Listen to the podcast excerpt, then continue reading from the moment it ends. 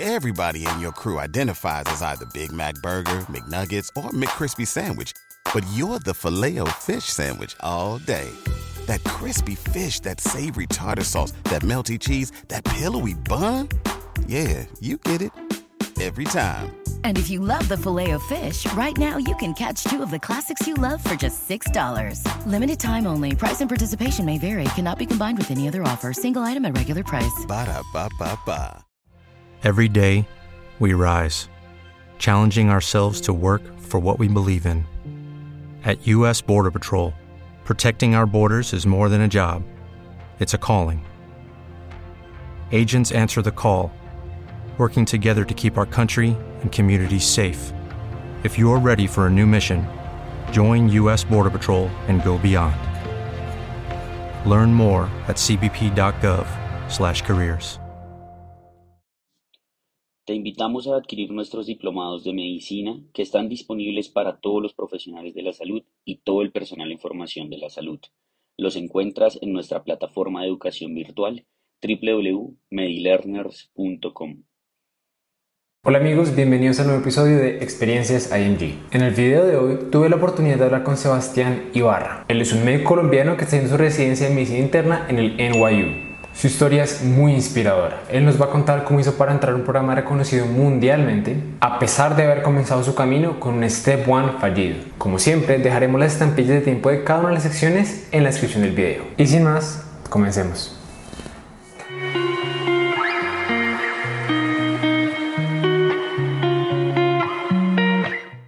Perfecto. Muchísimas gracias por acompañarnos. Sé que también debe ser un sacrificio.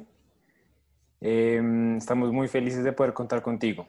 Entonces, eh, quisiera que comenzáramos de pronto contando un poco sobre ti, dónde estudiaste, dónde estás en este momento. Claro que sí. Hola a todos, eh, mi nombre es Sebastián Ibarra, eh, soy caleño, nací en Palmira, pero prácticamente desde que empecé a estudiar medicina me mudé a Cali, estudié en la Universidad Libre y después de que me gradué, eh, trabajé en Cali haciendo diferentes eh, cosas, trabajé en urgencias, trabajé en consulta externa, trabajé eh, en piso de hospitalización, diferentes cosas hasta que tomé la decisión de, de, empezar a estudiar para los STEPS y, y empezar este, este camino para obtener residencia acá en Estados Unidos. Ok, ¿y en este momento dónde, dónde estás practicando? Ah, en Nueva York. En el NYU, ¿cierto? Sí, en NYU Langone. Ok. ¿Y qué fue lo que te motivó a tomar la decisión de, pues después de todos esos años de trabajar en Colombia, de hacer ese salto a Estados Unidos? Eh, al principio yo no estaba de acuerdo en el, en el proceso de, de cómo uno obtiene residencia en Colombia eh, ha cambiado, pero pues en, esa época las oportunidades eran muy reducidas. Tú sabes el proceso de que uno sabe que los cupos están ya seleccionados, que muy poquitos realmente se ganan el, el, cupo por mérito propio. Eh, tú tienes que pagar para los exámenes, aparte de eso, pagar una cantidad de dinero por una matrícula y no recibir ningún beneficio.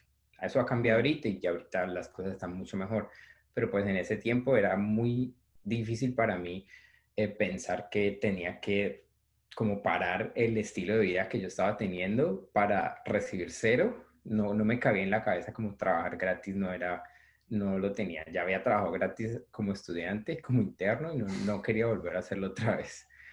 Entonces estaba buscando diferentes oportunidades y tenía unos familiares que trabajan en, no como médicos, pero más o menos relacionados con la salud y empecé a investigar con ellos las oportunidades acá y, y decidí tomar la decisión. Ok, entonces comenzaste con todo el proceso, ya llevabas unos años después pues, de haberte graduado y te enfrentaste a los STEPS. ¿Cómo fue esa experiencia? Pues, ¿qué te digo? Eh, digamos que mi primer consejo es si, si puede tomar los STEPS cuando esté en, todavía en, la, en los primeros años de medicina, no lo piense dos veces. Yo creo que es lo mejor que le puedo hacer.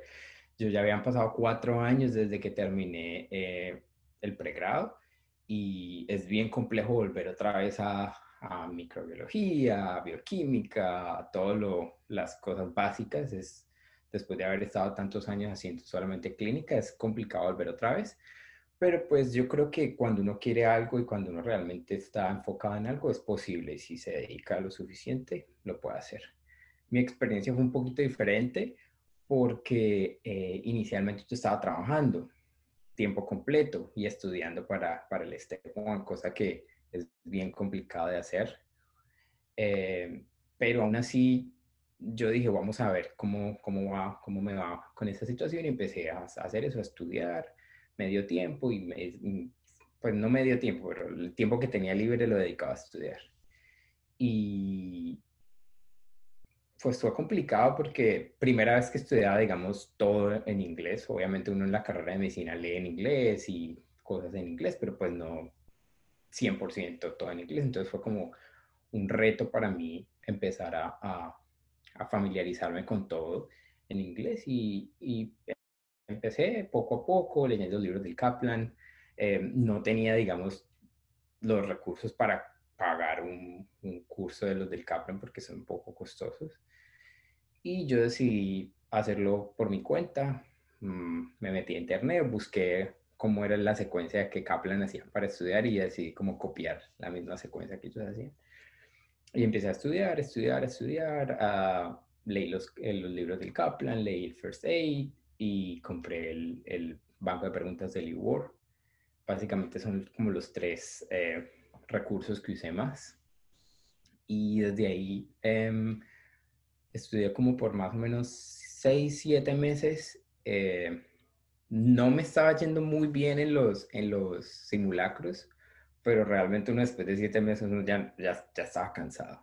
ya no quería estudiar más, ya yo dije, ah, esto es bien complicado y yo dije, ah, me voy a arriesgar, no importa que, que los, que los simulacros no me vayan súper bien. Tenía vacaciones, mm, mm, fui, me vine para, para Nueva York por dos semanas y tomé el examen.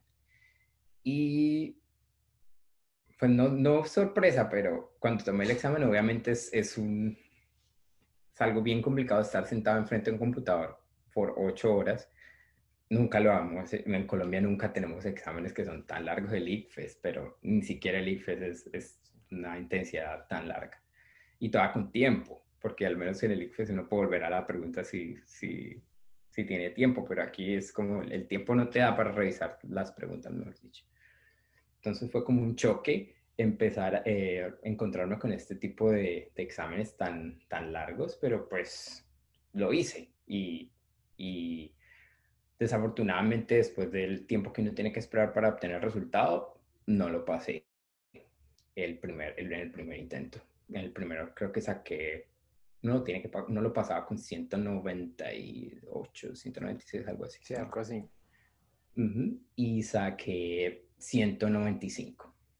o sea, como dos puntos menos de, de, de, pasar. Eh, obviamente súper frustrado yo dije, no, esto no es para mí. Obviamente estuve súper triste, más o menos como dos o tres semanas sin querer saber nada de, nada de la situación. Em, después de haber invertido tanto tiempo, tanto dinero, tantas ilusiones, como que todo se fue a la basura. Eso es lo que uno piensa al principio.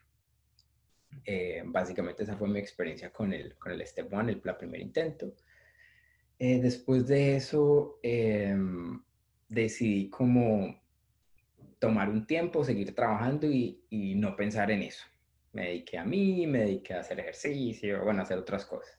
Cambié de trabajo, de pronto el trabajo que tenía no era como el, el mejor eh, eh, entorno para tomar una decisión acerca de mi futuro como residente o como médico general. Y, y ya, y me puse a pensar, eh, pasaron cosas, digamos, personales en mi vida que, que me guiaron más como a continuar con ese sueño y no a quedarme en Colombia. Entonces, yo dije, bueno, yo creo que el problema con este examen es el tiempo.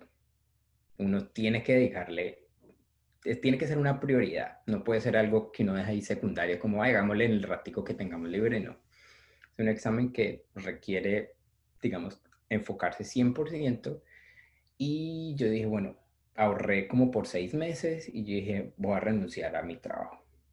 Voy a dedicarme solamente a estudiar y me voy para Estados Unidos y aprovecho estudio inglés al mismo tiempo eh, y estudio para, termino de estudiar para el examen y refuerzo como las cosas que, que haya hecho mal en el, en el proceso, que de pronto fue eso, dedicarle menos tiempo y pensar que los simulacros eran solamente simulacros, pero que no realmente no se acercaban al, al puntaje que uno va a obtener, cuando realmente sí son, no son exactos, pero sí te dan más o menos un rango de, de, de resultado. Y así fue, me vine para acá, empecé a estudiar todo el tiempo, digamos, la biblioteca era mi casa. Afortunadamente. para, para aclarar, ¿te fuiste a Nueva York a estudiar allá?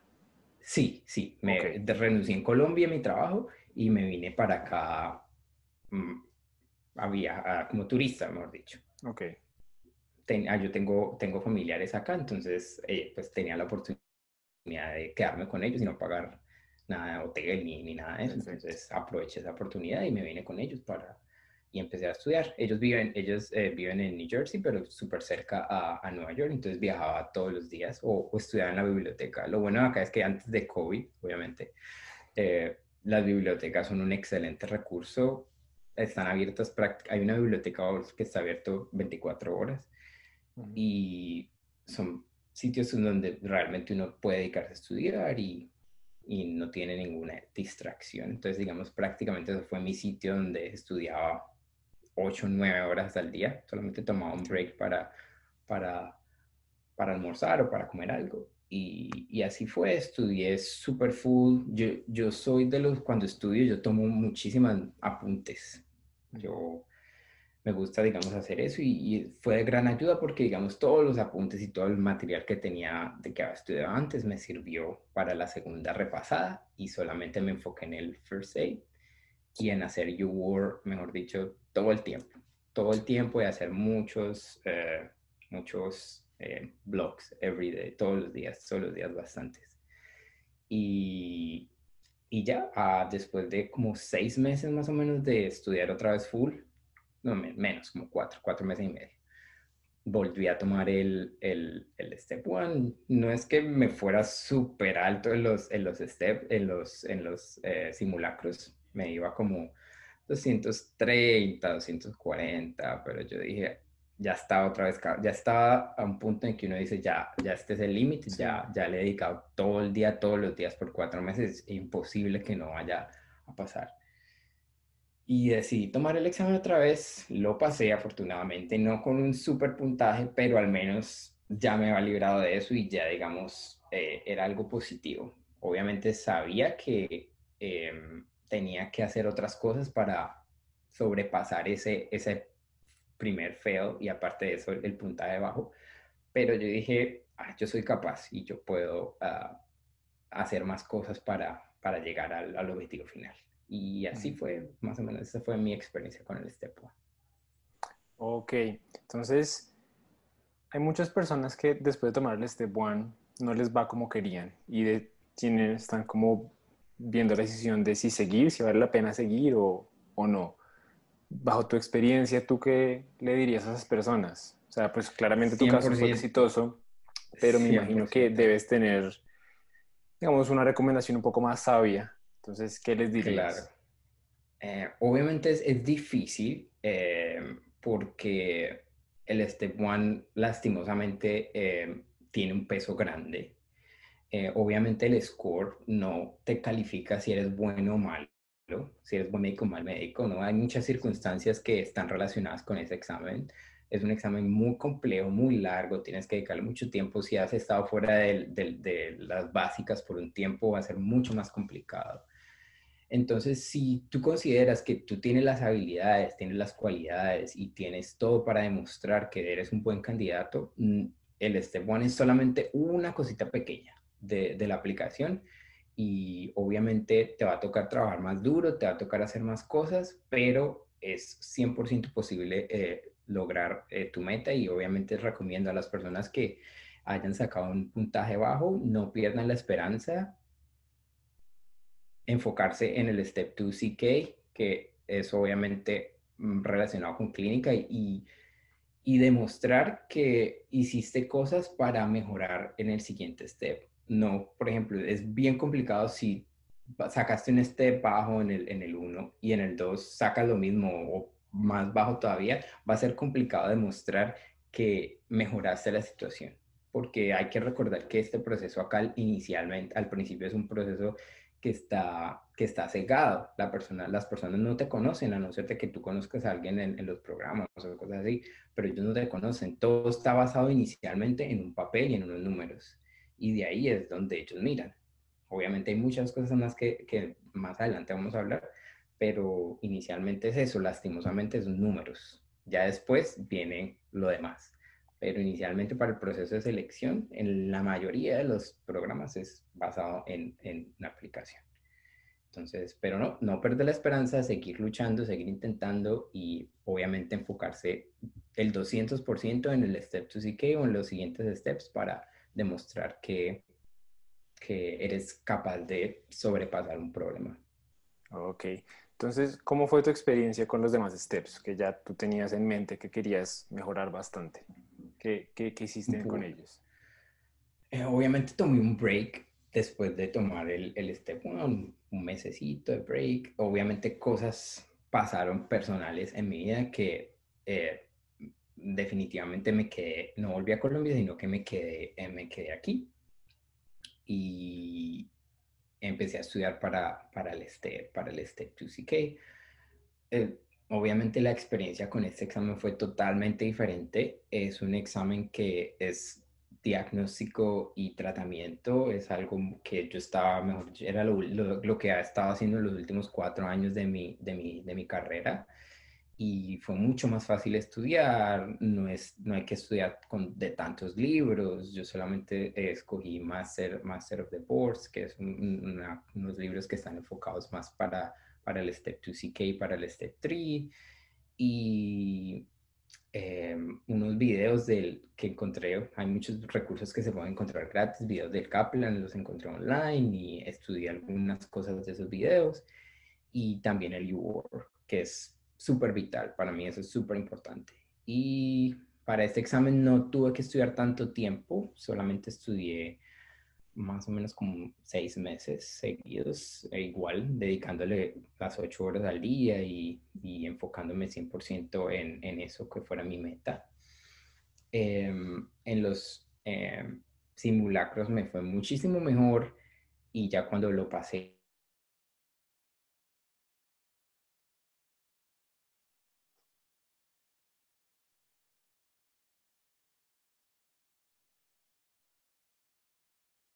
que el camino que estaba haciendo era positivo y, y me motivó a, a, que este era lo que, lo que, lo que yo quería y a, y a seguir continuando. Um, después de eso, obviamente, cuando uno pasa el, el, el, un step en el primer atento, obviamente las motivas, la motivación sube más, tu autoestima sube más y, y, digamos que ya en el, en el camino solamente me quedaba el, el step 2CS. El step 2CS es... Um, para algunos es bien complicado, pero para otros es mucho más sencillo. Y yo creo que eso es cuestión de, de más como la persona. Si, si tú tienes una buena relación con las demás personas y sabes cómo hacer una buena relación médico-paciente, no importa si tu inglés no es 100%, eh, si no eres fluente 100%, pero tú encuentras la manera de, de, escuchar y encontrar una manera de conectarte con el paciente y al final eh, y escribir una buena nota, eso es digamos que es lo que, lo que te puede eh, dar un, un, éxito en, en, este, en este examen. Eh, mis, eh, como mi estrategia para este examen fue encontrar a alguien con quien practicar. En los grupos de Facebook son un muy buen recurso. Eh, hay muchísimas personas que están preparándose para el examen, muchas personas se están preparando en la misma ciudad. Eh, yo puse en uno de los grupos que si alguien se estaba preparando en Nueva York, que mi, mi examen era de tal fecha tal fecha y que si alguien quería practicar.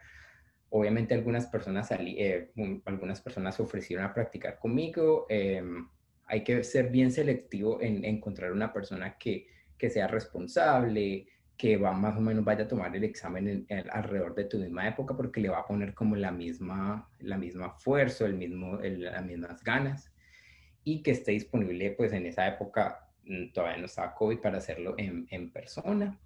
Y, y encontré, empecé con algunas personas a practicar pero vi que realmente no estaban motivadas para practicar y para reunirse y para leer y para practicar varios casos en el mismo día hasta que encontré la persona indicada em, que con ella practicamos los fines de semana practicamos eh, más o menos cinco o seis casos diarios. El, el, recurso que usé para, para el CIES fue el First Aid. Em, me parece que con ese libro tú no, no necesitas nada más los casos que son, hay unos casos que son mini casos que se revisan como em, cosas específicas, em, diagnósticos diferenciales, tratamientos, pero hay unos que son los, eh, los, los, casos completos, donde, digamos, te presentan el caso y luego te ponen un desglose de todo el caso, una, un ejemplo de cómo se escribe la nota, todos los diagnósticos diferenciales, tratamiento, etcétera. Y esos casos, los macro casos, fueron los que repasamos una y otra vez. Los repasamos yo siendo el, el, el paciente y ella siendo el médico, viceversa, lo repasamos muchísimas veces, eh, cuatro o cinco seguidos sin parar y haciendo ahí una aplicación que, que te ayuda con el tiempo. Eh, una aplicación gratuita, no me acuerdo cómo se llama, creo que en New York es de una empresa que ofrece el curso, pero ellos tienen una aplicación y, es gratuito descargar el, el, el, timer.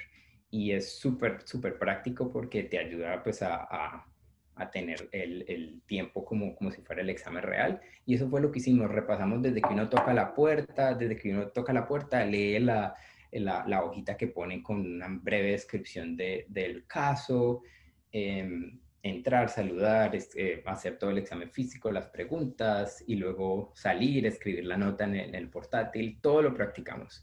Y eso todos los fines de semana nos reuníamos desde por la mañana hasta por la tarde y practicamos, solamente un, por día practicamos por persona, no nos, no nos turnamos para que fuera como más continuo, uno sintiera como el cansancio de hacer uno tras otro, tras otro, tras otro, sin parar. Y, realmente funcionó. Em, aparte de eso hicimos una buena amistad, todos estamos estamos súper empoderados en la situación de que vamos a pasar, de que nos damos feedback, que hiciste mal, te puedo recomendar que hagas esto, que hagas lo otro. Y, es, y para mí digamos que eso fue vital. Si yo no hubiera encontrado una persona que, que hubiera tenido no hubiera sido no hubiera sido lo mismo. What if you could have a career where the opportunities are as vast as our nation, where it's not about mission statements, but a shared mission? At U.S. Customs and Border Protection, we go beyond to protect more than borders from ship to shore, air to ground, cities to local communities. CBP agents and officers are keeping people safe. Join U.S. Customs and Border Protection and go beyond for something far greater than yourself. Learn more at cbp.gov/careers. ¿No te encantaría tener 100 dólares extra en tu bolsillo?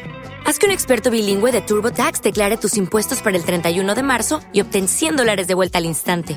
Porque no importa cuáles hayan sido tus logros del año pasado, TurboTax hace que cuenten. Obtén 100 dólares de vuelta y tus impuestos con 100% de precisión. Solo con Intuit TurboTax.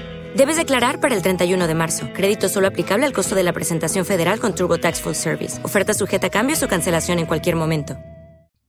Eh, al final yo decidí presentar, eh, hay otros, otros, hay muchos mitos acerca de este examen también sobre dónde presentarlo, que algunos sitios son, algunos, algunos sitios son IMG friendly, que los pacientes son, si no te entienden bien el inglés, son más flexibles. Realmente no sé si es verdad, eh, porque yo he escuchado gente que dice que, por ejemplo, en, en Filadelfia hay un, hay un, un, test para el, para el CS y dicen que no, que son súper frecados con los, con los AMGs y tengo conocidos que han presentado el examen ahí y lo pasaron sin ningún problema. Entonces yo creo que más bien eso es superstición, pero yo, yo lo creí y entonces yo me fui a uno de los centros que supuestamente era AMG, y me fui, lo presenté en, en Atlanta y, la verdad fue una excelente experiencia. El centro es, era un centro nuevo, ellos renovaron el centro de, de, Atlanta y, y, todo fue súper bien. Creo que yo era el único internacional ese día em, de que tomé el examen con el resto de los, de los demás. Eh, pero igual me sentí súper bien, los pacientes varían, los pacientes varían demasiado, hay pacientes que están realmente, o sea, son muy buenos actores, hay son algunos pacientes que estaban eh, súper en el papel. Mm, en el papel, o sea, te, te, hablaba mal y obviamente eso lo, lo, lo, lo bloquea uno en, cierto momento. Algunos que realmente están sintiendo dolor horrible y, y, gritaban, entonces uno realmente tiene que ponerse, digamos, en el papel y actuar como si, como si fueran pacientes reales. Eso es otra cosa que hay que tener muy importante. Pero yo digo, si tú practicas al pie de la letra y tienes obviamente eh, cuando uno entra al, antes de entrar al, al, cuarto donde está el, el, paciente, es eh, tener tu diagrama de todo lo, de apuntar en menos de un minuto todo lo que tienes que preguntar en, en, en, en la hoja porque tú no puedes escribir antes de entrar al examen. Obviamente apenas te, apenas te dicen que el encounter está, va a empezar, allí es donde puedes empezar a escribir todo en la hojita. Entonces, eh, yo siempre dividía la hojita en cuatro. En el, en el lado superior eh, colocaba toda la, la, la, mnemotecnia de dolor, que es súper importante porque el, eh, la mnemotecnia de dolor te sirve no solo para dolor, sino que te sirve para, para la mayoría de enfermedades que tú preguntas desde cuándo empezó, la, la intensidad, qué te lo mejora, qué te lo, qué te lo, qué te lo mejora, qué te lo exacerba sirve para muchísimas enfermedades, no solo para dolor, entonces eso más o menos te queda un poco. Eh, todos los antecedentes, eh, al otro lado colocaba eh, lo de tabaquismo, alcohol, enfermedades de transmisión sexual, uso de sustancias psicoactivas y al final las cosas que tenía que hacer, que es educar al paciente, explicarle lo que tenía que hacer. Entonces siempre poner ese diagrama para que no se te olvide lo que tienes que hacer porque es algo como que tiene que ser técnico, que tiene que ser eh, uno tras de otro, saludar, decir cómo está, al final despedirse, lavarse las manos. Durante, yo siempre cuando me estaba lavando las manos usaba ese espacio para preguntarle de la vida o preguntarle algo que se me ha escapado cuando estaba haciendo las preguntas, que no haya momentos como de silencio, porque en momentos de silencio estás perdiendo tiempo. Okay. Y otra cosa cuando faltaban los cinco minutos que te avisan, el citófono avisa que, son que quedan cinco minutos para terminar ese examen, ese, esos cinco minutos son cruciales porque si eh, cuando escuchas ese, ese, ese sonido, todavía no has empezado el examen físico o, o, estás terminando en la mitad del examen físico, toca eh, agilizar y toca hacerlo rápido y saltar al, al, proceso donde le preguntas que si tiene alguna otra, otra discusión, discutir sobre el diagnóstico y al final darle el, la consejería es súper importante. Pero con todo eso que dije anteriormente, yo creo que con eso puedes construir unas bases sólidas para presentar el CIES en ese momento con todo lo de COVID y toda la situación, el examen ha tenido algunos cambios. Creo que los centros están, están cerrados hasta el próximo año y hay otros procesos que, que, que hay que hacer. Si te vas a presentar en este, en, este, en este ciclo o creo que en el otro ciclo, no estoy seguro, pero son otros pathways y otras cosas que hay que tomar que creo que hacia nosotros creo que es un, algo negativo, no creo que es algo positivo porque la experiencia con el Step 2 c es, es para mí es muy enriquecedora y te ayuda como a tener, eh, eh, a demostrar de que digamos eh, sos capaz de, de realizar un, un, encounter y una, y una evaluación médica con, con, con, los demás. No es solamente hacer un examen de inglés y, y decir que sabes inglés o que sabes palabras, o sea, que sabes leer cosas en inglés en, en, medicina. Creo que no es el objetivo, es el objetivo como interactuar y demostrar de que sos capaz de, de realizar todo un proceso de pensar, de escribir y, y, de tomar una decisión. Sí, totalmente de acuerdo. Es más que un examen de inglés, es de interacción médico-paciente. Total. Entonces, para recapitular, entonces tuviste el primer step, el primer intento fue fallido, el segundo intento sacaste 200, ¿cuánto fue? 234. 34. 234. Ok, después en el step 2, CK, em, te dedicaste, como ya nos contaste, y sacaste 200. Ah, no, no, no, en el step 1 no saqué 234, en el step 1 saqué 207. Entonces 207. En el step 2, ahí sí 234. Y en el C es paz, ¿cierto? Paz. Entonces listo, entonces ya tenías todos tus exámenes y ¿qué hiciste ahora? ¿Cómo, cómo, cuál, ¿Cómo fue el camino después? Bueno, um, no fue, digamos, que uno tras de otro y después tomé otra decisión. No, cuando yo terminé el CK, em, me tomé un break largo, como de un año, antes de tomar el CS. Em, ¿Qué hice en ese año? Em, yo sabía que research era, investigación era algo que podía agregarme más a, a mi aplicación, a mi hoja de vida. Entonces decidí eh, empezar a buscar oportunidades en investigación. Número uno, no es fácil buscar una oportunidad en investigación, hay que dedicarle tiempo y hay que no perder la esperanza, no perder la esperanza, siempre ser firme. Yo no conocía a nadie que me pudiera, digamos, ayudar o recomendar o darme una palanca o una ayuda. Entonces la única opción que yo di, que yo tuve fue, yo sabía en qué me quería especializar, que era medicina interna, y sabía más o menos qué quería hacer en investigación, eh, cualquier investigación que, que estuviera relacionada con enfermedades crónicas. Eh, podía ser interesante para mí. Entonces, ¿qué empecé a hacer? Empecé a mandar correos, empecé a, buscar en las páginas de las, de las, instituciones académicas y mandarle correos directamente a los, a los eh, a los eh, PIs, eh, los investigadores, o directamente a los, a los faculty members o a alguien que, que cualquier correo que yo encontrara en las páginas web, a ese correo le mandaba, eh, más o menos escribí un correo, un correo pequeño, no tampoco hay que escribir porque la gente no lee. La gente, si ve un correo súper largo, no, tiene que ser conciso, más o menos una breve explicación de de quién eres tú, eh, por qué estás interesado en investigación y si hay una vacante disponible que estás interesado. Obviamente al principio, eh, dar la opción de eh, em, posiciones voluntarias o posiciones pagas. Obviamente las voluntarias pueden que sean un poco más fácil de obtener, no es que sea más fácil, pero puede ser un poquito más. Obviamente cuando estás en una situación de que tus ahorros se acabaron y tienes que recibir algún pago, pues eh, voluntario no es lo mejor, no es la opción número uno, pero si es la que se te presenta, tómala, porque a partir de una, de una, de una posición de, de voluntariado, vienen más cosas y eso te va a sumar a la hoja de vida para que cuando vean una posición paga o alguien confió en ti y te dio la oportunidad de ser voluntariado, eso te va a sumar para que alguien crea en ti y te dé una posición paga.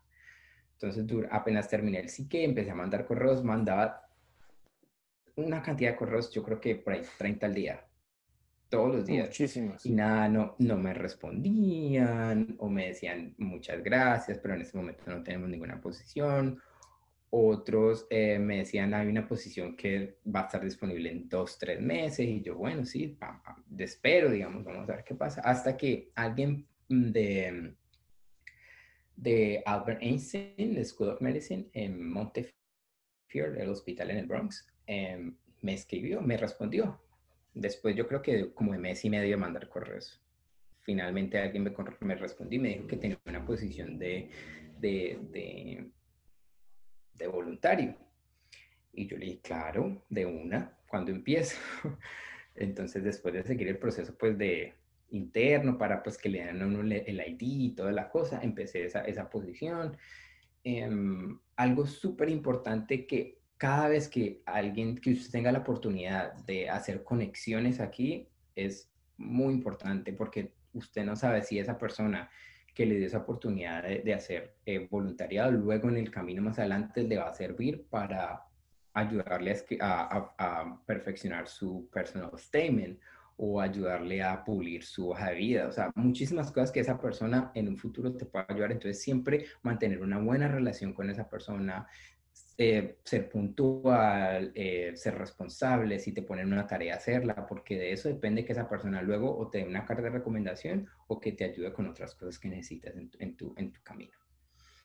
y así fue, estuve en Albert Einstein como tres meses, estuve ayudando en, una, en, varias investigaciones relacionadas con pacientes en, en diálisis y cómo eh, la actividad física, o sea, em, a, motivar y realizar actividad física en esos pacientes en, en, diálisis mejoraban el, el outcomes y, y, les disminuían la probabilidad de hospitalizaciones, de infecciones y de, y de otras eh, pues, cosas negativas en, en, su, en su evolución.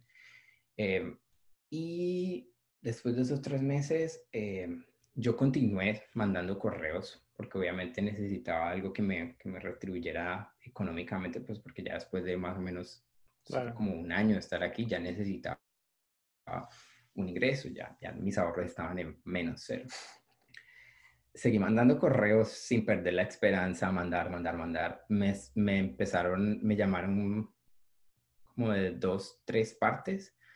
Em, obviamente en, en, yo publiqué que estaba buscando investigación en uno de los grupos de médicos colombianos en, en, en, Estados Unidos. Ese grupo es muy fuerte y es un grupo que, que, realmente hay muchas personas que tienen la voluntad de ayudar y tienen la voluntad de, de, de servir en a los colombianos que estamos acá o que están en Colombia y que quieren venir para acá.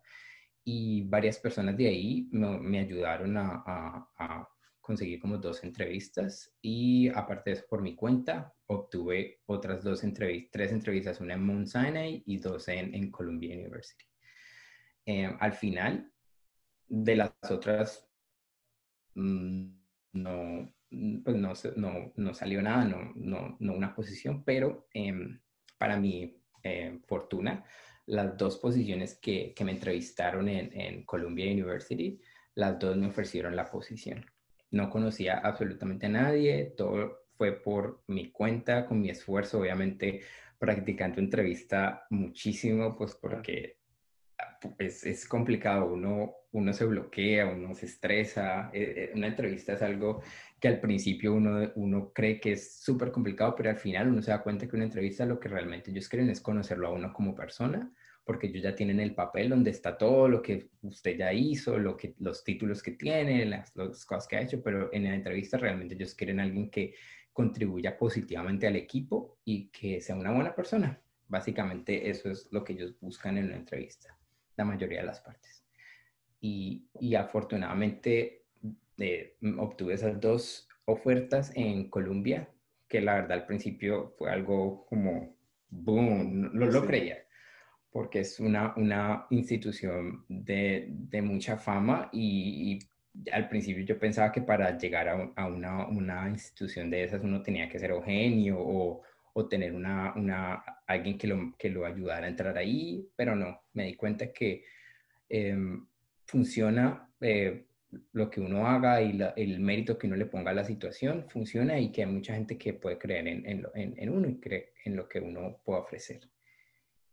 Entonces obtuve esa posición ahí, estuve trabajando mm, dos años en Colombia, eh, estuve trabajando en un proyecto de investigación relacionado con Alzheimer's Em, viajando por todo el país, em, diferentes estados. Es un era un proyecto de, relacionado con late onset de Alzheimer y lo que estaban buscando era eh, genéticamente eh, factores de riesgo genéticos que estén asociados con, con, ese Alzheimer y relacionados con la clínica, como el genotipo y el fenotipo, combinándolos los dos y mirando como factores de riesgo en ambos, en comunidades Em, caucásicas pues, de, de, de, Estados Unidos.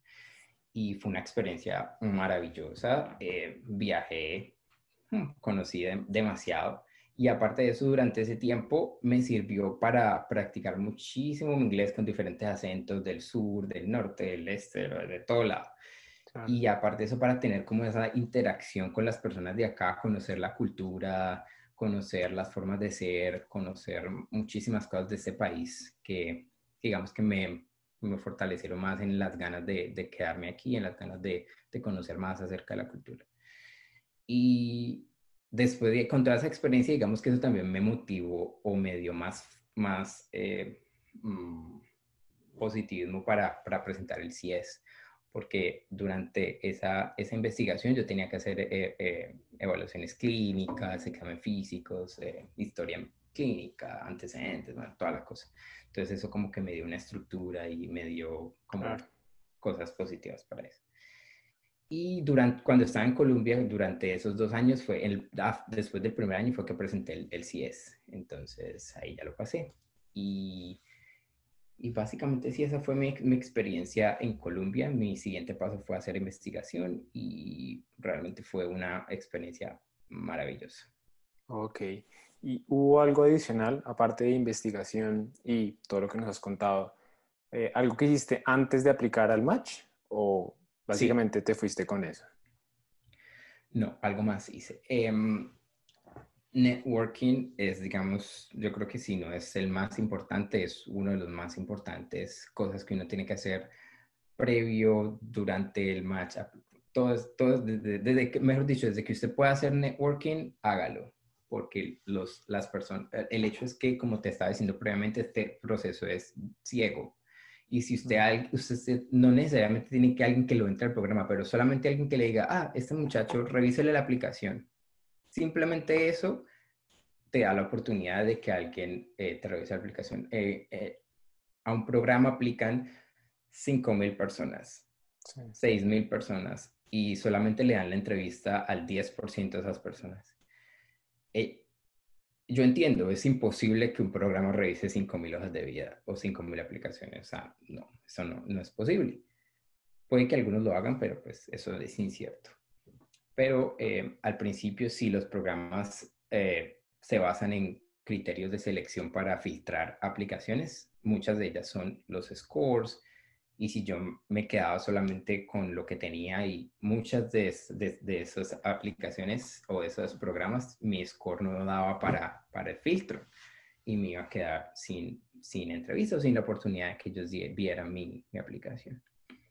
Entonces empecé a buscar durante todos esos dos años, cualquier congreso que yo veía gratis, cualquier charla que yo veía que no era muy costosa, que podía pagarla, yo iba y anotaba correos. después del, del, del, congreso iba y me presentaba con, la, con la persona que estuviera hablando, con alguien que yo identificara que me podía hacer, podía hacer un, algo positivo para mí me inscribí a, una, a la Asociación de Cardiología de Nueva York y iba a las, a las charlas de ellos y alguien, siempre había alguien que al final yo y le hablaba, solamente decía, yo soy de Colombia, soy médico, estoy viniendo a estas charlas, chévere, muy, muy bien la presentación que hizo, me encantó, quisiera que nos conectáramos y me decían, ah, sí, me daban su LinkedIn o me daban su correo, escríbame y estamos en contacto. Todas esas cosas son importantes porque al final toda esa lista de contactos que usted tiene para el match le aseguro que de alguna otra manera le van a servir de manera positiva. Entonces eso hice, iba a congresos, conferencias y todo. Em, hay una asociación que se llama eh, National Hispanic Medical Association, NHMA. Eh, esa asociación em, de las asociaciones hispanas que hay acá en Estados Unidos, yo creo que es la más fuerte, la más grande, la que más recursos tiene, está en en todo el país, no solamente en las ciudades grandes, sino que está en, ciudades muy pequeñas. Em, y no me acuerdo cómo, pero creo que fue buscando, yo estaba buscando, tiene que haber una asociación de médicos hispanos o algo que tenga que ver con médicos hispanos. Yo encontré una que, que era de médicos dominicanos y estuve, y estuve asistiendo porque ellos mensuales hacían conferencias gratuitas y me sirvió para mm, en relacionarme con ellos y, y, encontrar algunos contactos, pero no es una organización muy grande y no es organización nacional. Y, pero yo dije, tiene que haber una otra organización. Entonces, buscando, buscando, encontré, llegué a encontrar esa organización. Em, para todos los que busquen esa organización, entren al chat. Em, ellos hicieron un congreso, ah, yo me, eh, me asocié porque tú te puedes asociar pagando una membresía anual y tienes acceso a, a todas las cosas que ellos ofrecen. Em, ellos ofrecieron en el, en el 2018, sí, en el 2018 un congreso que fue en Virginia. Un congreso, ellos cada año ofrecen un congreso nacional. Em, y yo dije, me voy a inscribir y vamos, vamos a ese congreso a ver qué, ¿qué pasa? Pues para mi sorpresa me encontré que era un congreso, un super congreso, o sea, no era un congresito ni dos, nada, ni dos conferencias, o sea, era un congreso súper bien organizado con gente con hasta senadores eh, fueron a, dar la bienvenida del, Congreso, algo muy organizado que me, llamó muchísimo la atención. Estaba muy feliz de hacer parte de esa asociación. Eh, luego cuando vi el, el, formato de las conferencias, habían conferencias solamente direccionadas para IMGs y había, ellos tienen diferentes councils y uno de los, como de los grupos es médicos internacionales y las conferencias eran como como esto. Eh, habían una, una, de las conferencias era algunos de los médicos eh, eh, compartiendo su experiencia. Otros, había, había una conferencia que era de, de una persona del, del SCFMNG dando, dando ajustes y dando como más detalles de todo el proceso. Y eso fue eh, excelente. Asistí a muchísimas conferencias y me dio la oportunidad, mejor dicho, de hacer networking, no te imaginas. E, era impresionante, era impresionante la, la, cantidad de personas que conocí de Nueva York, de todo el país.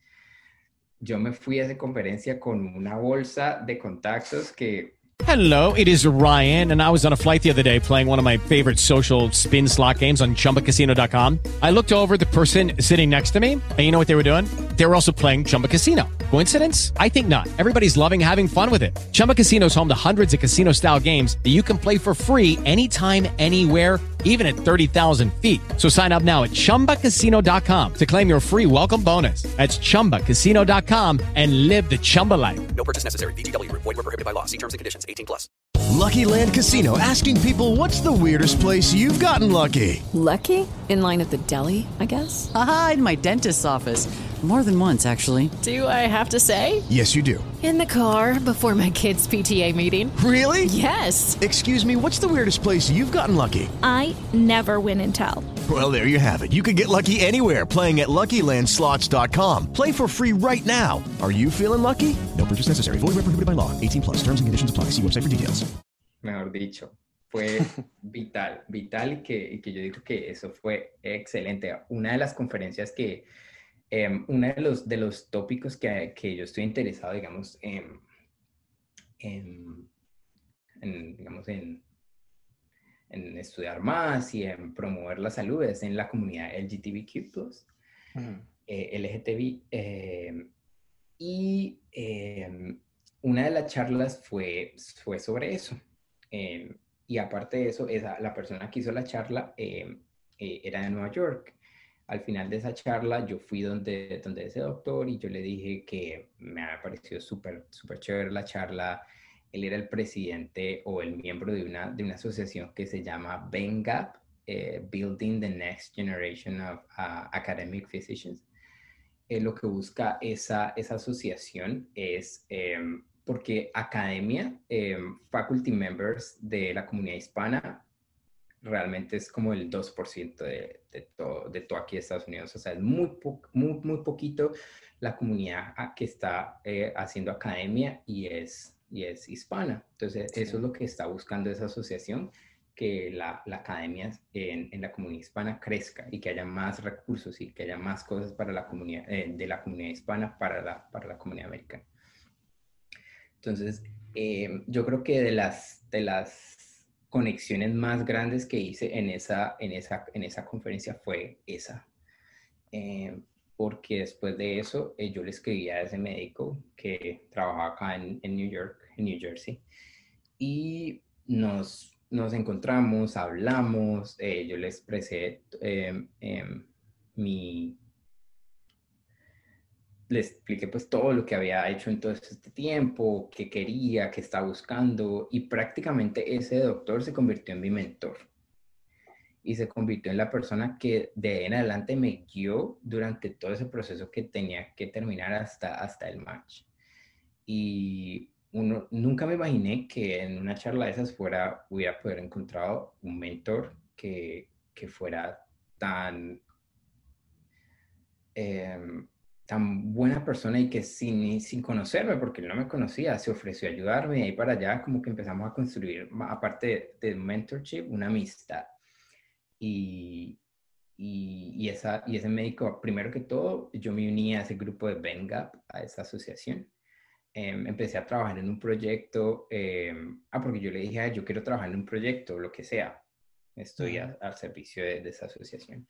Empezamos a trabajar en un proyecto para mm, enseñar a los, a los residentes, faculty members y estudiantes de medicina eh, cómo evaluar a un paciente transgénero que no hable inglés, que habla español. Entonces, unas guías y otros procesos, videos, hicimos entrevistas, y muchísimas cosas.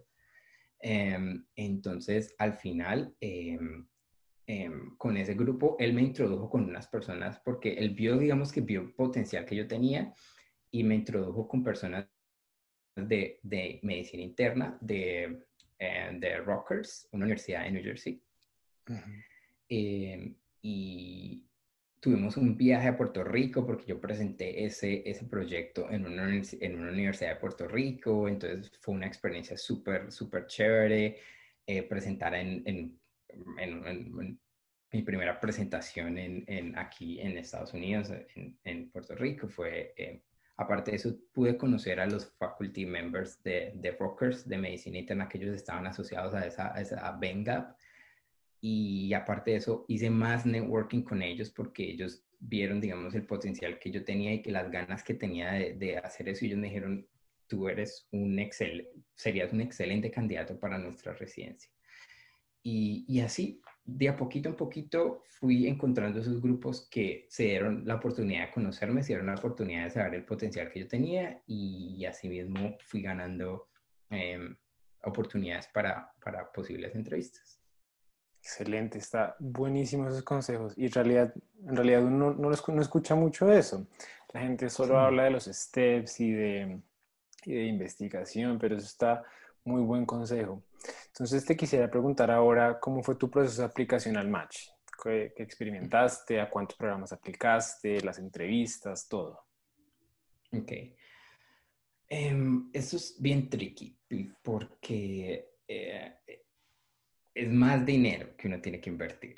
Aparte de todo el dinero que uno ya ha invertido antes, hay que invertir más dinero en, este, en esta aplicación y no es poquito, es bastante dinero. Dependía, entre más, entre más eh, em, eh, programas tú apliques, más alto es la cantidad que tienes que pagar. Si no aplica 200 programas, creo que termina pagando como 6 mil, 7 mil, 8 mil dólares, que es una cantidad bastante alta y, obviamente es, tu dinero es el que vale y hay que ser bien es, eh, inteligente para saber a cuántos programas va a aplicar. No es cuestión de aplicar por aplicar, es cuestión de aplicar sabiendo que si usted sabe que el programa, usted no conoce a nadie en ese programa y el programa en la página web dice, no vamos a mirar aplicaciones que no tengan este por encima de 240, ¿para qué perder el dinero aplicando a esa, a esa? Si usted no tiene alguien que digamos que diga, voy a revisar o si usted previamente ha mandado correos y, al programa y que le digan, vamos a revisar su aplicación, no importa que haya tenido, usted dice, ah, ellos la van a ver. Pero si usted no tiene ni medio una oportunidad de que ellos van a, revisar su aplicación, es mejor no aplicar y, digamos que hacer una aplicación inteligente. Porque antes de, de, de personal statement y todo lo demás, uno tiene que saber cuántos programas aplicar y a qué programas. Y, no es que de la noche a la mañana no decir los programas, no tiene que tener más o menos el match empieza como en septiembre, más o menos cuando los, ya todo tiene que estar en el, en el sistema y, y los programas empiezan a mirar el, su aplicación. Uno tiene que empezar eso como desde junio, a revisar programa por programa. Yo recomiendo mandar correos. hay varias opciones para mandar correos puede ser em, al, coordinador del programa, al, al director del programa o a los Associate Program Directors o Faculty Members. Realmente los directores del programa raramente te contestan un correo. Yo creo que ellos, si aplican 5.000 personas, yo creo que ellos reciben durante ese mes o los meses anteriores 5.000 correos o, más, porque todas las personas van a, van a decidir escribirle al, al Program Director. Entonces, realmente no recomiendo escribirle al director del programa porque realmente es tener poner un, correo con una esperanza de que realmente el porcentaje de, de, veces que ellos te responden es muy poquito. Entonces, yo lo que hice o lo que traté de hacer fue buscar otras personas que estuvieran relacionadas con el programa, pero que tuvieran menos probabilidad de recibir correos o menos probabilidad de, y que te pudieran ver el correo, responderlo y darte la oportunidad de revisar tu aplicación. Entonces yo empecé a buscar gente, a veces no encontraba los correos, pero eh, por LinkedIn yo pagué una membresía durante los, durante como desde, desde julio como hasta septiembre, porque te da la oportunidad de mandar mensajes directos, de buscar gente y te digo que por ahí encontré muchísimos, muchísimos faculty members, demasiados, muchísimos. Entonces es una aplicación que es porque tú ahí ya puedes poner toda tu hoja de vida y no tienes que mandar una hoja de vida, simplemente ellos ven tu perfil y ahí aparece todo lo que tenga que ver contigo. Y yo hice así, empecé a, hacer como un pre-match eh, recursos, fue empezar a escribirle a, esas personas, empezar a decirles, mire, eh, es un, correo pequeño, no tiene que ser tampoco algo súper grande como quién es usted, por qué realmente quiere ser un internista o la especialidad que usted esté buscando y por qué usted realmente está interesado en este programa. Tratar de no hacer un correo de copy-paste porque más o menos sean, o sea, obviamente usar una base, pero tratar de personalizar el, el correo lo más que posible para que se vea que el correo está dirigido a ese programa. Si la persona tiene una investigación o está, está eh, eh, tiene algo muy específico en su vida o en su hoja de vida que usted más o menos se conecta con esa persona, asociar ese correo a esa, a esa, a esa cosa que usted se relaciona con esa persona o que usted le llamó la atención de esa persona o lo que le llamó la atención de ese programa. Y así mm, es un, es un, es un es tiempo que usted tiene que invertir, porque mandar correos todos los días y a todos los programas que usted quiere aplicar antes de poner esos programas en la aplicación es otro cuento. Al final de todo yo decidí, mi, primera pre-lista de programas fue como de 110, 120. Okay. Y después de hacer todo ese proceso de pre-filtro, quién me respondió, quién me dijo, sí, nosotros miramos su aplicación, eh, terminé aplicando a 65 programas.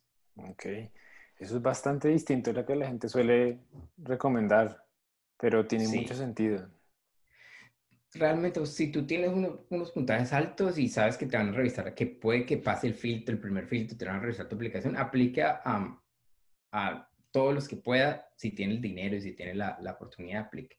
Pero si tú tienes situaciones específicas en tu aplicación que sabes que no pasa esos primeros filtros, haga una aplicación inteligente porque si no va a perder su dinero.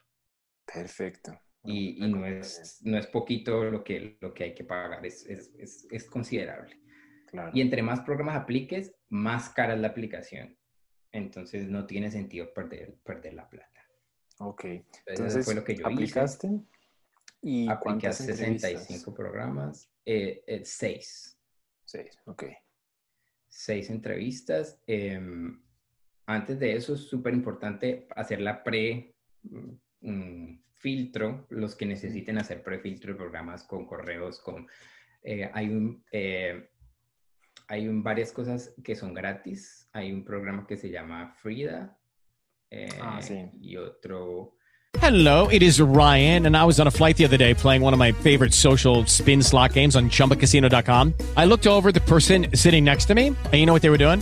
They were also playing Chumba Casino. Coincidence? I think not. Everybody's loving having fun with it. Chumba Casino is home to hundreds of casino style games that you can play for free anytime, anywhere, even at 30,000 feet. So sign up now at chumbacasino.com to claim your free welcome bonus. That's chumbacasino.com and live the Chumba life. No purchase necessary. DTW, void, were prohibited by law. See terms and conditions 18 plus. Eh, ahí tú puedes encontrar criterios, lo último, como una cuántos IMGs ellos aceptaron en el, en el en el periodo pasado, cuántos cupos hay, bueno, todo eso tienes que hacer una investigación. Yo hice una tablita con, ah, con todas las características, poner como con, con amarillo los que pasan tu cosa, con rojo los que no, o sea, tienes, hay que ser bien organizado en todo eso porque, o sea, es que tu, tu, futuro depende de eso. Y hay que ser bien meticuloso con, con, con esas cositas, saber a quién le mandas correo, a quién hay que de pronto mandarle un correito extra si no te respondió, sea, bien juicioso con eso y, y, y, para seguir con un control de todas las personas que te van contestando. Antes de eso, el, el personal statement es súper importante. yo creo que la de, la, de la aplicación, yo creo que ese es el más importante de todos. Eh, obviamente tus puntadas, bueno, todo eso es importante, pero porque ese es el que les va a dar una guía de quién eres tú, de qué clase de persona eres. Y realmente, si tú pagaste para que te lo hagan o, que, o si tú lo escribiste, yo creo que eso, eso más o menos uno sabe de dónde viene el, el, personal statement. E, y es algo nuevo para nosotros. Yo nunca había escrito una cosa de esas. Uno siempre es hoja de vida y ya, y entrevista y ya se dan cuenta uno. Pero plasmar en una hoja como quién eres tú, qué quieres para tu vida, cuál es tu futuro y por qué quieres ser internista o cualquier especialidad es, es bien, no es fácil, no es, no es fácil.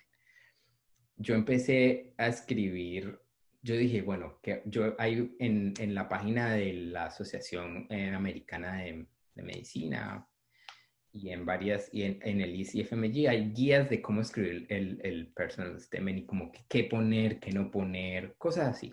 Pero al final es algo muy personal, es algo que yo, yo como lo hice, yo empecé a escribir acerca de, de todo, como una historia de mi vida, mejor dicho. Una historia de mi vida, de ciertos, no toda mi vida, pero pues ciertas cosas específicas que yo quería resaltar de mi, de mi vida, de mi carrera en medicina, de mi experiencia como médico general, de mi experiencia con los STEPS, eh, qué quería para mi vida, por qué quería ser internista y cómo me veía en cinco años eh, después de haber terminado mi carrera. Mi primer personal statement fue de tres páginas. Después de que yo escribí todo eso, obviamente no iba a ser tan largo, pero entonces yo dije, bueno, qué poner y qué no poner. Entonces empecé, pero de aquí, de aquí en adelante, de aquí es donde tú tienes que escoger personas que sean claves para que te ayuden a escribir el personal statement y a, cómo a modificarlo. Entonces, yo eh, tuve, fui afortunado de que mi mentor, el que, el que la persona que conocí en, Venga y en, el, en, la Asociación de Médicos Hispanos, me fue vital en, en ayudarme a, a, a, escribir y a, organizar, Em, em, mi pareja también me ayudó muchísimo eh, a, más, a, organizar mis pensamientos y a poner todo muy, muy, muy organizado. Em, amigos que sabía que tenían, que escribían muy bien en inglés y que me puedan ayudar. O sea, a todas las personas que te puedan contribuir un poquito, mándeselo. Y esa persona te va a dar algún feedback y algo positivo. Y, y al final básicamente eso fue lo que, lo que yo conseguí. Eh, escribí en una hoja, plasmé en una hoja quién era yo, qué quería hacer y por qué. Es súper importante porque eso, eso es como lo que ellos se van a llevar de quién eres tú y que de verdad con eso te van a dar una oportunidad de que, de que, de que te van a dar una entrevista. Y otra, una cosa de las que mm, yo me di cuenta cuando estaba yendo a entrevistas y todo eso, es que los, los directores del programa y las personas que revisan personal statements, yo no, eh, a mí no me interesa que en su, en su, en su personal statement usted me ponga, yo me gradué de esto, tengo este título, tengo esto, tengo lo otro, o sea, porque nosotros ya sabemos los títulos que usted tiene porque eso ya está en su aplicación. Eso está en otra parte. Nosotros queremos saber es algo extra, algo que no esté en su aplicación, que usted lo quiera plasmar aquí en, en este, en este papel. Em, y algunos, eh, algunos directores del programa decían que, que cuando yo me divierto y me interesa leer un, un, personal statement es cuando yo digo, esta persona es el indicado para, para venir a este programa. Cuando usted, usted eh, mm, comparte algo de su vida que le hizo crecer o que lo hizo ser mejor persona, ah, algo que en su, en su carrera que una experiencia con un paciente, pero no es solamente una experiencia, es algo que realmente marcó su vida, cosas así. Em, hasta un, un director del programa eh, compartió uno de los, de los personal statements que una persona compartió. lo primero fue que cómo él creció en una granja ordeñando las vacas, cosas así. Entonces, que era como que algo interesante para conocerte la persona. Y, y realmente es súper importante tener un buen personal statement y trate de, hay muchas personas que usted puede pagar y se lo escriben. Pero, es lo mismo. Lo ideal, lo ideal, y va a quedar bien, va a quedar bonito, pero lo ideal es que, que realmente usted muestre quién es, para que cuando vaya a la entrevista no vayan a decir, ah, el personal statement no tiene nada que ver con lo que yo estoy viendo aquí en la entrevista o lo que usted me está diciendo. Y bueno, eso con el personal statement es súper importante. Em, ¿Qué más? Eh, la entrevista, obviamente, súper estresante. Eh, cuando usted empieza, cuando no recibe nada, cuando eh, todo, porque usted aplica y, y, y, ya han pasado 20 días y nada, no te llega ninguna entrevista y usted, no, ya, esto no, no fue para mí, pero a medida que pasa el tiempo, van llegando. No se preocupe que van llegando y si no llegan, póngase las pilas y empiece a, con los contactos que usted tiene seguros, empiece a, mirar qué está pasando, si puede meterse por este lado, puede meterse por el otro, a ver si le dan la oportunidad de que le revisen la aplicación. Solamente revisen mi aplicación y deme la oportunidad de, de, si usted considera, eh, deme una entrevista. ¿Yo qué hice para practicar para la entrevista? en, Internet encuentras muchísimos recursos como cuáles son las preguntas más eh, importantes de la entrevista, pero básicamente lo que yo encontré es que siempre te van a preguntar eh, como lo mismo. En mi experiencia nadie me preguntó acerca de medicina, nadie me preguntó eh, cosas raras, cosas que no fueran que no fueran nada del otro mundo. Simplemente lo que yo me di cuenta que en la entrevista es que ellos quieren conocerte a ti como persona y quieren saber un poquito más acerca de, tu experiencia.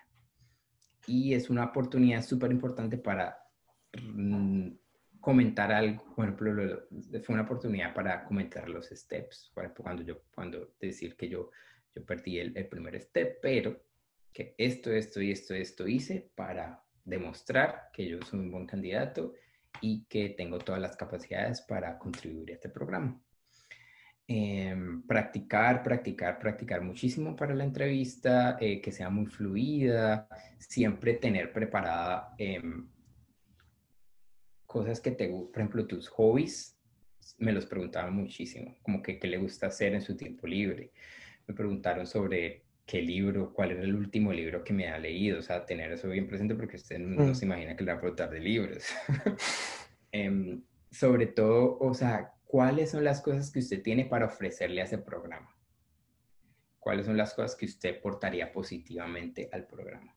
¿Y por qué escogió ese programa? Es súper importante tener unas cortas palabras. Y siempre la pregunta que le van a hacer es, tell me a little bit about yourself. Esa pregunta es siempre, siempre va a estar ahí. O sea, que usted siempre tenga y más o menos que en dos minutos usted plasme algo, o sea, plasme quién es usted, de dónde vino, qué y, qué, y por qué está ahí. Algo muy corto, pero que, que les dé una idea de quién es usted. Es súper importante tenerlo claro porque eso siempre te lo van a preguntar. Practicar con tus amigos, practicar con tu mentor, practicar con cualquier persona que esté dispuesta a escucharte y hacerte preguntas que tú le mandes antes, esa persona va a ser positiva para, para durante la entrevista. Llegar temprano es súper importante, llegar temprano. Yo vi personas que durante la entrevista llegaban tarde o se perdían, mm. o sea, es bien, eh, es, ellos, eh, eso lo nota muchísimo. Este año me imagino que la experiencia con entrevistas va a ser un poquito diferente pues, por toda la pandemia y la situación con, con COVID, pero se va a perder un poco esa interacción, pero eh, no importa, o sea, hay que adaptarse a la situación, es lo que es y toca eh, hacer lo, posible para que los que vayan a aplicar eh, en ese momentico de video, o me imagino que las entrevistas van a ser así como estamos nosotros ahorita, conversando, charlando, expresar quién es usted, estar a tiempo, tratar de que no tener ruidos alrededor, estar en un espacio tranquilo, con un background como neutral, una pintura, un arte, bueno, o nada, pero nada de que la mm. bulla, la cama, la sala, nada de esas cosas, porque todas esas cosas son importantes. Ahorita ya no va a ser como usted está vestido, obviamente va a ser interesante cómo, cómo se ponga algo acá, pero va a ser interesante como en qué entorno está, porque eso va a demostrar usted qué tanto le importa a usted el entorno que usted está para, para, para que las, personas, las demás personas lo vean. Sí. eh, sí, yo tuve seis entrevistas em, y mi situación, o sea, fue muy extraño porque el, la última entrevista que tuve fue en el programa que quedé. Okay, round two. Name something that's not boring. A laundry? Ooh, a book club. Computer solitaire, huh? Ah, oh, sorry, we were looking for Chumba Casino. That's right. ChumbaCasino.com has over 100 casino style games. Join today and play for free for your chance to redeem some serious prizes. ChumbaCasino.com. No purchase necessary. Full prohibited by law. 18 plus terms and conditions apply. See website for details. With the Lucky Land slots, you can get lucky just about anywhere.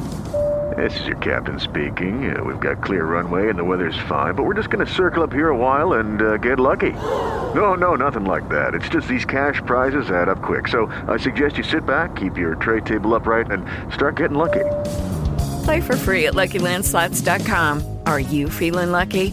No purchase necessary. Void where prohibited by law. 18 plus terms and conditions apply. See website for details.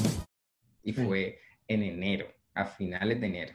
Puro O sea, final. ni siquiera, ni siquiera eh, la, la primera, las que uno dice, no, los primeros, los primeros programas que, que uno llama es donde va a tener, donde va a quedar. Y realmente, em, que fue interesante. Este programa donde yo estoy es un programa mm, súper en una de las instituciones académicas más importantes de la ciudad. Y cuando yo revisé los puntajes de ellos, no estaba, o sea, yo no pasaba ahí, o sea, no, Sí. no tenía, no tenía oportunidad, según los criterios que ellos tenían, no tenía oportunidad, pues porque es como donde yo trabajaba en Colombia, ah, yo ya sabía que ni siquiera trabajando ahí, yo sabía que tenía oportunidad de, de, de allá, porque son ciertas instituciones son muy estrictas y son muy conservadoras con sus programas y bueno, eso ya depende de cada, no, no critico nada, obviamente debería ¿no? Un- una institución ser, ten- dar la oportunidad a muchísimas más personas, no solamente por puntajes o de donde la universidad que terminó.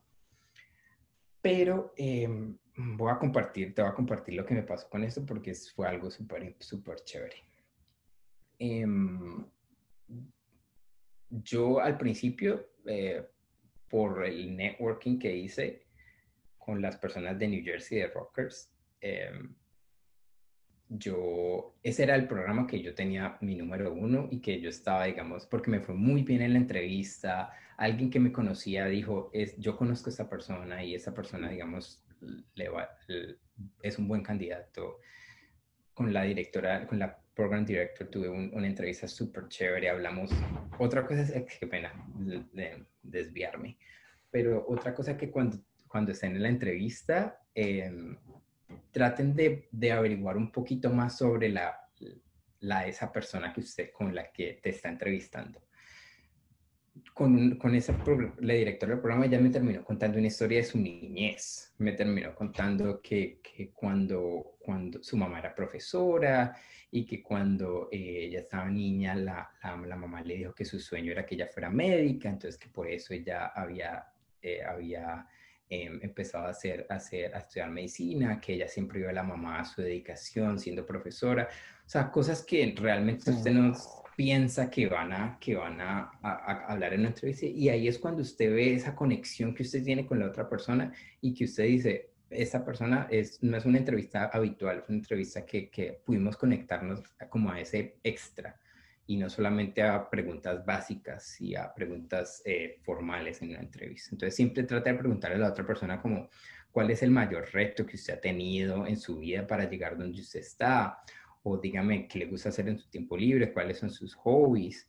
Em, yo les preguntaba eso a, a los, a los faculty members o a los directores del programa porque yo decía, yo necesito conocer quién es que va a ser mi, mi, mi- la persona que va a estar dirigiéndome y que va a estar conmigo durante tres años. Eh, yo decidí más, a- no obviamente preguntar cosas súper personales, pero sí darle como ese toque diferente a la entrevista y no dar pena porque va a ser una relación que usted va a tener con esa persona durante los siguientes tres años de su vida.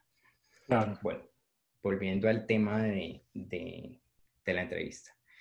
Eh, yo pensé que iba a quedar allá y yo ya tenía ese programa como mi número uno. em, en los pre, de, ¿te acuerdas los emails que yo envié pre? Em, una persona, cuando yo estaba haciendo mis pre, una persona, una faculty member de NYU, me respondió mi correo. Y, y ella me dijo, Sebastián, me gusta, me gusta lo que me dices en este correo. ¿Qué te parece si tenemos una llamada telefónica para conocerte un poquito más? Entonces yo le dije, excelente, obviamente. Eh, programé una llamada con ella y hablamos como por 20 minutos. Le conté más o menos lo que estamos hablando aquí. Por 20 minutos resumí quién era, qué había hecho. Le conté mi experiencia con el Step One. Le dije todo lo que ha pasado, lo que quería, mi, lo que estaba interesado, que estaba interesado en, en, en, las minorías, que estaba interesado en trabajar por la comunidad, por la comunidad hispana, que tanto necesitaba médicos eh, que hablaban español, bueno, toda la cosa. Eso fue en octubre, imagínate. Eso fue en octubre y ella me dijo, em, yo hablé con los, con los, con los, después de que tuvimos entrevista, me dijo, yo hablé con los faculty, con los, con la gente del programa, ellos les gustó tu aplicación, pero lastimosamente ya todas las entrevistas las dieron. Y pues ya no hay opción de que te den entrevista, pero pues uno nunca sabe. Te pusieron en la lista de espera y si algo pasa, te llaman. La segunda semana de enero me llamaron y me dijeron que eh, había una, una, una, un cupo de entrevista para mí en NYU. Y yo, mejor dicho, estaba con los pelos de, con los pelos de punta porque yo dije, ya entrevistaron a todo el mundo, o sea, ya entrevistaron a 600 personas para los cupos que dan. ¿Y qué posibilidad voy a tener yo si soy el último? O sea, si soy ya después de los que alguien canceló y me dieron ese cupo a mí. Pero yo dije, bueno, vamos a hacerlo y vamos, a, vamos con toda. Y después de que tuve esa entrevista, yo me enamoré de ese programa, de todo lo que me ofrecían, de, de ver eh, una institución tan grande, eh, de ver que iba a tener la oportunidad de estar en, en uno de los hospitales donde alrededor la comunidad hispana era súper alta, eh, donde realmente yo iba a ser útil y, o sea, aparte de mi conocimiento médico, el hecho de venir de, de, de Colombia iba a ser algo positivo, iba a ser algo útil para la comunidad. Y al final yo decidí posponer ese programa eh, de primero. Y ya que estoy. Y ahí quedé. En el que menos esperaba y en el que todas las estadísticas me decían, usted ahí no va a quedar por sus puntajes, por, porque em, yo, en, yo soy el único internacional de, de esta promo, de, la, de esa promo, de, de este año. Yo soy creo que somos dos, pero somos solamente dos. Y, pero yo soy el único latino de esta. Hay, hay más, pero en este año yo solamente soy, yo soy el único. Entonces, eso, o sea, eso fue, fue bien, bien, eh, como cuando yo vi la lista, yo, como así, ninguno es de, de otro lado. Eh, y al, al, principio yo dije como que, uy, me va a tocar más, más complejo, me va a tocar más duro, me va a tocar trabajar el doble, no va a tener nadie como con quien decirle como que esto está complejo.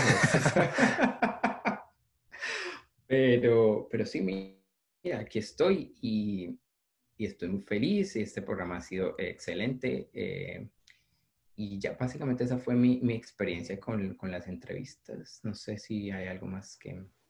Wow, pues, eh, con eso. Muy inspirador, desde primero. Realmente creo que mm, todo el mundo está buscando una historia así para motivarse, porque, porque uno siente que cuando está del otro lado, que solo pasan los que tienen los puntajes perfectos y las rotaciones y todo esto. Entonces es realmente inspirador ver cómo la persistencia lo lleva uno muy lejos. Entonces felicitaciones, de verdad, muy merecido.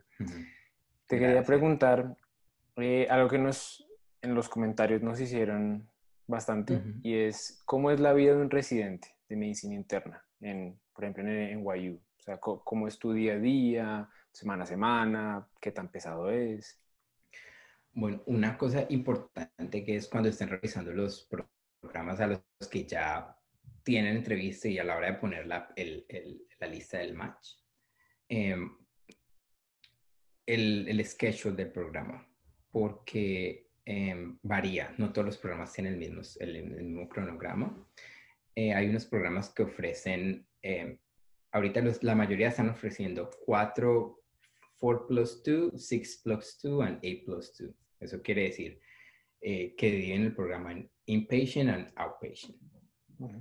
Entonces, por cada, por ejemplo, el que es 4 plus 2, por cada cuatro semanas de inpatient, hay dos semanas de outpatient. Entonces, usted sabe que cuatro semanas van a ser pesadas, con muchísima carga horaria y carga académica, y dos semanas donde outpatient es un poco más tranquilo, clínica, conferencias, más academia, pero no va a ser tan intenso como esas cuatro semanas. Entonces ahí es donde tiene que ir, porque no es lo mismo un programa que tenga 4 plus 2, un programa que tenga 6 plus 2 eh, o 8 plus más 2.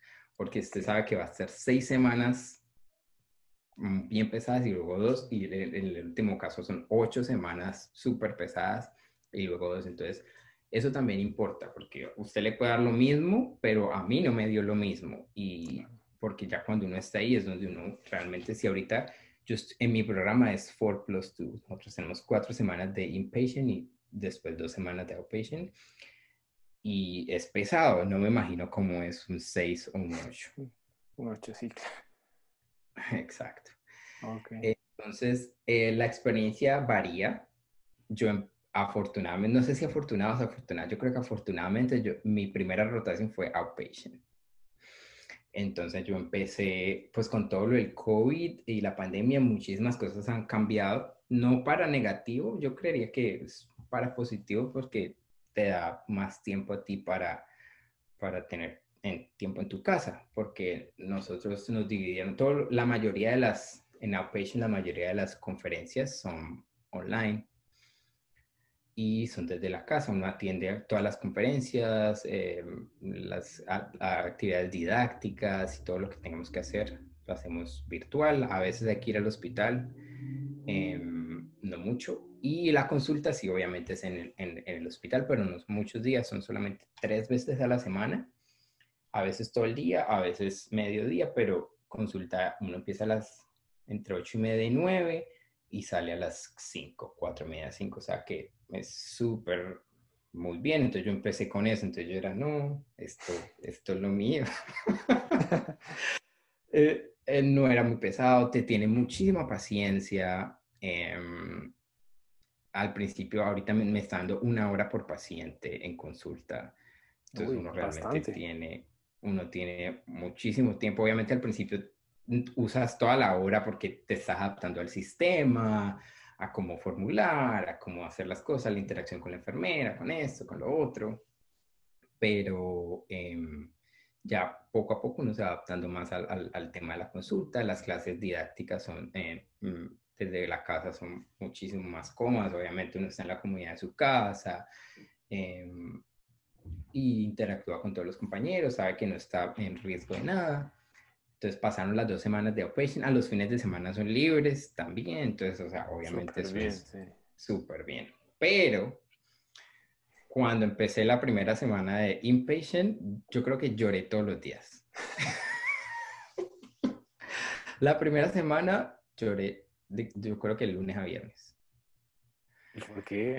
Fue un choque, o sea, fue... Yo, primero que todo porque yo no estaba en una clínica desde hace rato.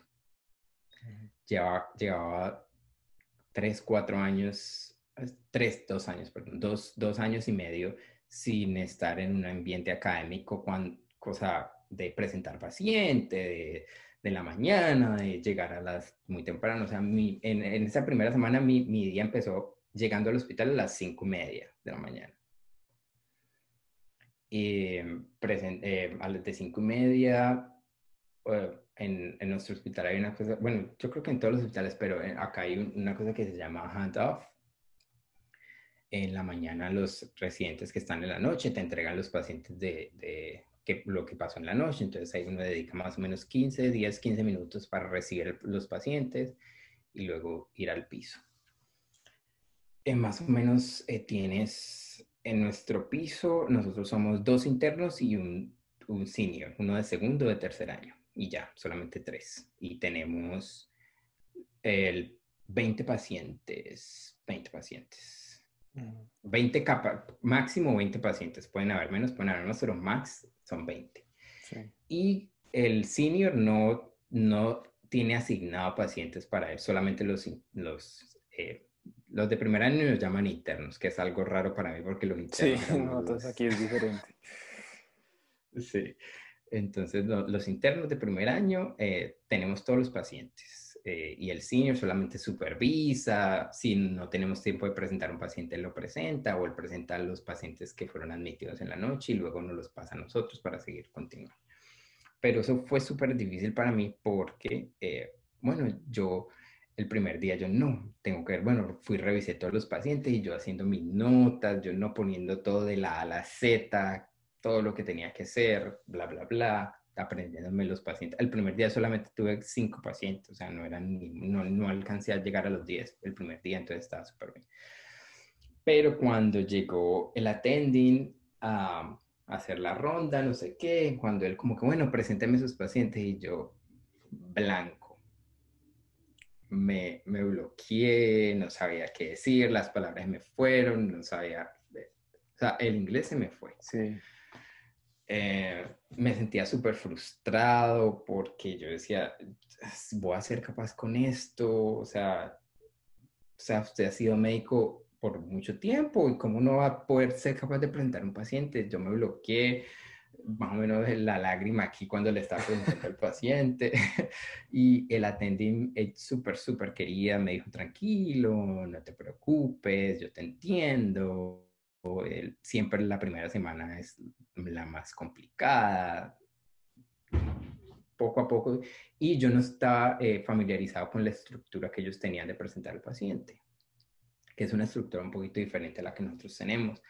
Es, es un poco distinta. Eh, Ellos les gusta como al, como al punto, como díganme más o menos, presénteme el, el, paciente en una línea y luego por problemas y, y luego decir otra sola línea completa. Bueno, es, es como un, un, esquema que ellos tienen que yo no, no sabía. Entonces luego me, me, fui familiarizando con eso, pero el primer día nosotros supuestamente tenemos que hacer el handoff a las 6 de la tarde pero pues yo el primer día salí a las 9. Ah, porque tenía que hacer todas las notas, bueno, y en la tarde llegan ingresos y uno tiene que hacer los ingresos si llegan en la tarde, y si te llega un ingreso, el máximo ingreso te puede llegar a las 5 y media, pero si te llega a las 5.25, baila. Ah. Y, y, y, obviamente el primer día hacerte ingresos, o sea, es muchísimas cosas. los primeros tres días salí tarde, salí como a las 8 y media, a las 9, y al otro día tenía que estar trabajando a las 5 y media. Entonces el horario es pesado, es prácticamente todo el día. Eh, a la hora del almuerzo hay conferencia académica, entonces toca ir a almorzar y con conferencia, o sea, y luego volver otra vez en la tarde a seguir con, a continuar con todo lo que te quedó pendiente del día. Entonces fue duro la, adaptarme el primer, la primera semana, eh, pero poco a poco me fui adaptando, fui aprendiendo acerca del sistema, acerca de cómo es, y así la segunda semana ya empecé a salir a, la, a las 7, 6 y media. Dos días salí a, las, a la hora que a las 6 y ya me fui adaptando más. Entonces, en, paso menos, eso es un día en, en, en patient. Luego Uh, luego tuve Night Floats, el, la, que también fue, me pareció que fue súper rápido. El, acá haces noches todos los días por seis días seguidos. O sea, turno todas las noches, una semana entera. Mm, noche, mm. noche, una semana y, un día libre. Y luego otra vez seis días y un día libre. Entonces hacer noches por seis días es, es pesado. Claro. Eh, pero... O sea, allá los turnos siempre se manejan así, por semanas, no es como un turno de vez en cuando. No, acá no. Acá las noches son continuas. O sea, tienes una rotación que solamente son noches. Ok. Y terminas estas dos semanas de noche y, ya. Y, y, luego tenés noches, pero en, en la UCI. Pero ya en pisos, no más. Y algo que me pareció interesante, que hasta me pareció un buen, un buen cómo distribuyen los pacientes en la noche, porque en la noche el interno, o sea, nosotros en, el hospital nosotros hay seis pisos. Entonces, en la noche somos dos internos de noche y tres, dos de segundo año y uno de tercer año, que es el night shift. Entonces, los seniors y el night shift se encargan de los ingresos. Y, no, y los internos se encargan de tres y tres pisos, de todos los pacientes que están en los pisos, de esos tres pisos. Todo lo que pase con los pacientes del piso, el interno se encarga. Em, no te tienes que preocupar por ingresos, que es bueno, pero si hay downgrade, si pasan un paciente de la UCI a piso, ese te toca a ti. Ok. Entonces, me pareció interesante porque todo lo que pasaba en la noche eh, te concernía a ti. Me sentí mucho más como familiarizado con todo y si tú no te sientes capaz de hacer algo, pues, de, de manejar el caso, llamas al senior, si no llamas al attending de la noche. Eh, pero sí, fue una buena experiencia, obviamente agotadora, porque empezamos a las 6, eh, eh, de la tarde hasta las 7 de la mañana del, otro día y otra vez el mismo día a las 6 de la tarde y los días sucesivamente por dos semanas. Entonces, obviamente te cansas, obviamente es súper agotador, pero pues me gustó y estamos adaptados. Ok. Y así sucesivamente, 4, 4, 2, 4, 2, 4, 2, es el, es el, es el, es el, el esquema. Ok, ok, eso resuelve muchas dudas. Eh, Sebastián, te quería preguntar algún comentario final, de pronto, dónde te pueden encontrar si, si alguien está interesado de pronto en contactarte o en seguirte en algún lado. Que... Eh, hace más o menos un mes decidí eh, abrir una página en Instagram y compartir todas estas experiencias. Ha sido una experiencia súper bonita, súper chévere. Y me han escrito IMGs de, de todo lado, de todo el mundo, y, he podido resolver dudas, darles ánimo, resolver eh, preguntas que tienen. Entonces, a veces no me queda tiempo de responder todo al mismo tiempo, pero poco a poco voy respondiendo hasta que todos, hasta que les puedo responder, responder a todos. Eh, la página me pueden seguir en, en Latin, eh, Latins con X, eh, MD. Ya ni me acuerdo, espérate, yo me Bueno, igual la dejamos en la descripción del video. Sí, la, pero déjame yo miro un, segundito y, y para tenerla clara. Sí, Latins MD New York en Instagram. Eh, ahí me pueden buscar, igual tú la pones allá abajito y con mucho gusto, si tienen preguntas, si tienen dudas, cualquier cosa que me, me, me, puedan preguntar, ahí estaré para, para, responderles cuando, cuando tenga, tenga un tiempo. Perfecto, entonces de nuevo te doy las gracias, fue muy provechoso, muy inspirador, creo que le ayudará a muchísima gente, entonces realmente mil gracias por haber sacado este tiempo. Claro, Santiago, no, gracias a ti por invitarme y nada, te espero por acá pronto cuando, cuando ya sea tu momento. Me parece.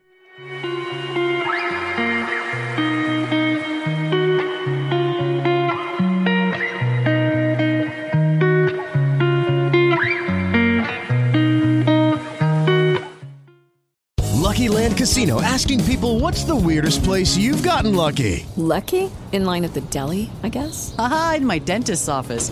More than once, actually. Do I have to say? Yes, you do. In the car before my kids' PTA meeting. Really? Yes. Excuse me, what's the weirdest place you've gotten lucky? I never win and tell. Well, there you have it. You can get lucky anywhere playing at LuckyLandSlots.com. Play for free right now. Are you feeling lucky? No purchase necessary. Void where prohibited by law. 18 plus. Terms and conditions apply. See website for details.